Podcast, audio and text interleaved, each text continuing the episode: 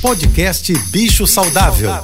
Fique agora com dicas e informações para melhorar a vida do seu pet. Com a veterinária Rita Erickson, especialista em comportamento animal.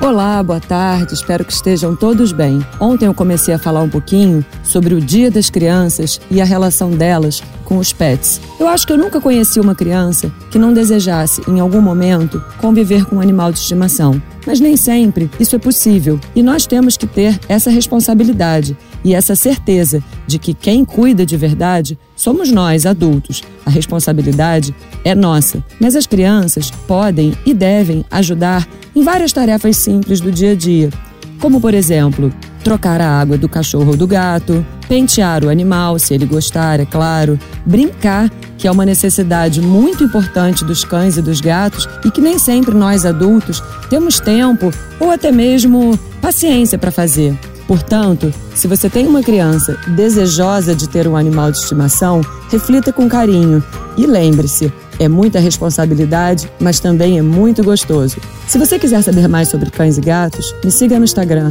ritaerickson.veterinária. Um beijo e até amanhã. Você ouviu o podcast Bicho Saudável.